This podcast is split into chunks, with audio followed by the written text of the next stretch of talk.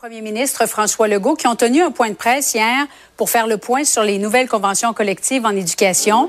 Allons retrouver Emmanuel Latraverse, Mario Dumont et Paul Larocque qui sont avec nous. Bonsoir à vous trois. Bonsoir. Bonsoir. Bon, et, ce qui ressort de ce point de presse, c'est que ça a coûté cher, très cher, et que nous aurons un budget beaucoup plus déficitaire qu'avant les négociations. Paul, d'abord, qu'est-ce que tu as pensé de la déclaration du premier ministre? Ben, le premier ministre, enfin, qui, en a dit beaucoup plus que ça, mais qui, euh, à quelque part, a, énoncé une évidence. Euh, les, conventions collectives, les ententes qui ont été conclues ont coûté beaucoup plus cher que ce que le gouvernement avait projeté euh, dans sa stratégie de négociation. On me confirme aujourd'hui à Québec que ça dépasse de 3 milliards 500 millions de dollars par année ce que le gouvernement avait prévu. J'ai fait un petit calcul, c'est à peu près 400 dollars par citoyen du Québec de plus qui seront versés euh, en impôts pour financer l'ensemble de, ces hausses de salaire et conditions de travail consenties. Mm. Le premier ministre a dit qu'il avait fait un choix personnel, politique de ça, qu'il assumait totalement. C'était euh, la décision qu'il fallait prendre dans les circonstances. Euh, les syndicats ont tout de suite rué dans les brancards. C'est dur à comprendre pourquoi. Pourquoi, Mario, les syndicats sont fâchés aujourd'hui? Ben, euh, dans le fond, ils, ont l'impression qu'on va leur faire porter à, eux seuls le poids du déficit, alors que le Québec avait déjà un déficit prévu de 3-4 milliards, euh, qui va probablement être pire que ça, qui aurait été pire que ça de toute façon, parce que l'économie roule vraiment au ralenti, l'économie est presque à zéro croissance, mais Paul vient de le dire, il y a un 3 milliards et quelque chose qui va s'ajouter parce que oui, le gouvernement. Et moi, je continue à penser que M. Legault dit oui, il faut payer nos enseignants, faut en recruter, faut aller en chercher. Puis il y a un bout de ça qui est vrai, que le gouvernement a délié les cordons de la bourse pour une partie, pour une bonne cause. Mais je continue à penser qu'ils ont tout obtenu, les enseignants, tout, tout, tout, tout. Là, je veux dire, les jours, tout ce qu'ils avaient dit qu'ils donneraient jamais, le, les journées pédagogiques en télétravail, la fin de la, la fin de la surveillance de la récréation cinq heures par semaine, qui n'ont plus besoin de se présenter à l'école, qui peuvent faire de la maison ou d'ailleurs. Ils ont gagné beaucoup. Ils ont fait des grosses concessions. Ben oui. Il y a eu des grosses concessions. Ben Ils permettent que les stagiaires fassent. Ben oui, c'est le genre de euh, concession, exactement. Fassent du remplacement, puis ils vont, ils vont devancer trois semaines euh, l'affectation des professeurs l'été. Mais ça, le gouvernement, le gouvernement a cédé. Le entre Noël et le jour de l'an, le gouvernement était affaibli politiquement, voulait tourner la page avant le début de l'année 2024, et les syndicats l'ont cassé, l'ont fait plier. Et ça, François Legault peut pas le dire. Mais moi, moi, c'est ce que je retiens là. Et les syndicats sont toujours pas contents. C'est ce qui est un peu, qui est, un peu ironique.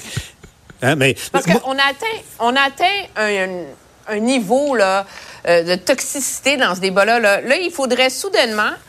On reproche au premier ministre d'avoir dit la vérité aux citoyens du Québec. Alors, il aurait fallu qu'hier, quand M. Legault a présenté le fruit de l'offre, les avantages, les concessions, ce qu'on a donné, qu'ils disent pas trop combien ça coûtait, là pour épargner la susceptibilité du monde syndical qui veut pas qu'on parle de, du coût de ça, parce que dans leur optique, ce ne sont que des investissements. Le problème, c'est qu'investissement dans le monde de la finance, c'est que tu mets de l'argent puis tu en fais plus avant. Je veux bien qu'en termes social, mettre de l'argent en éducation, c'est un mm. investissement. Mais en termes budgétaires, là, Demain matin, dans la prochaine année, ça fait pas croître le rythme de l'économie. Là.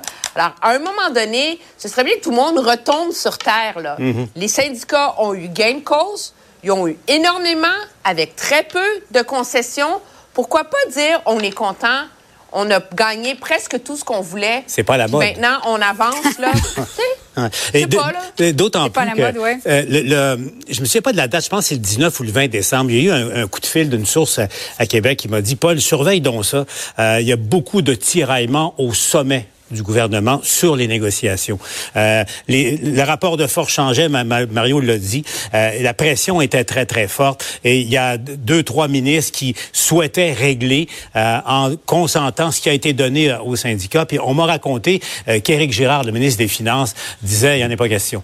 Il ne voulait pas bouger. Il refusait d'ajouter au poids du déficit.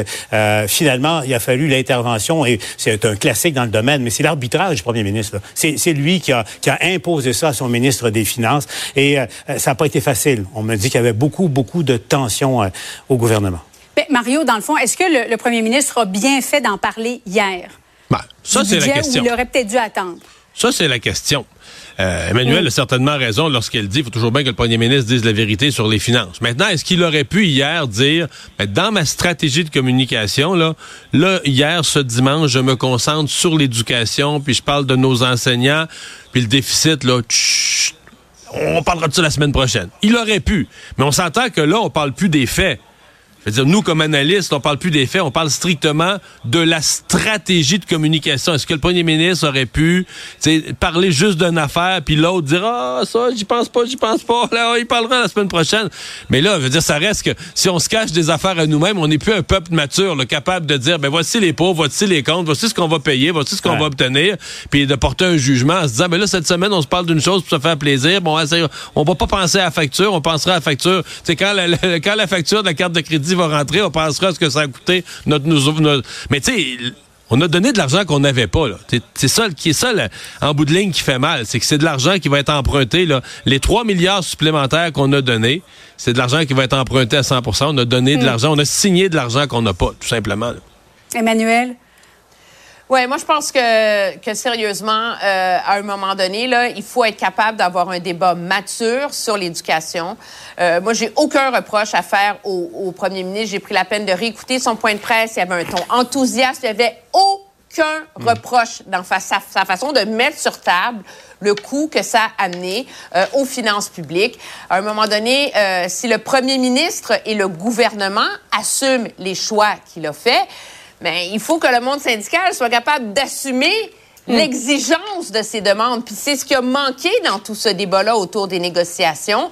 C'est que c'est comme si ça avait lieu dans un monde magique où l'argent ne coûte rien, où l'argent n'a plus de valeur et où tous les rêves sont possibles. Puis objectivement, quand j'entends le discours de la présidente de la FSE, on est encore dans un monde où on pourrait ouvrir plus de classes quand il n'y a pas d'école puis il n'y a pas de profs si c'est ça la base de la réflexion sur l'éducation au Québec, on n'est pas sorti du bois, là.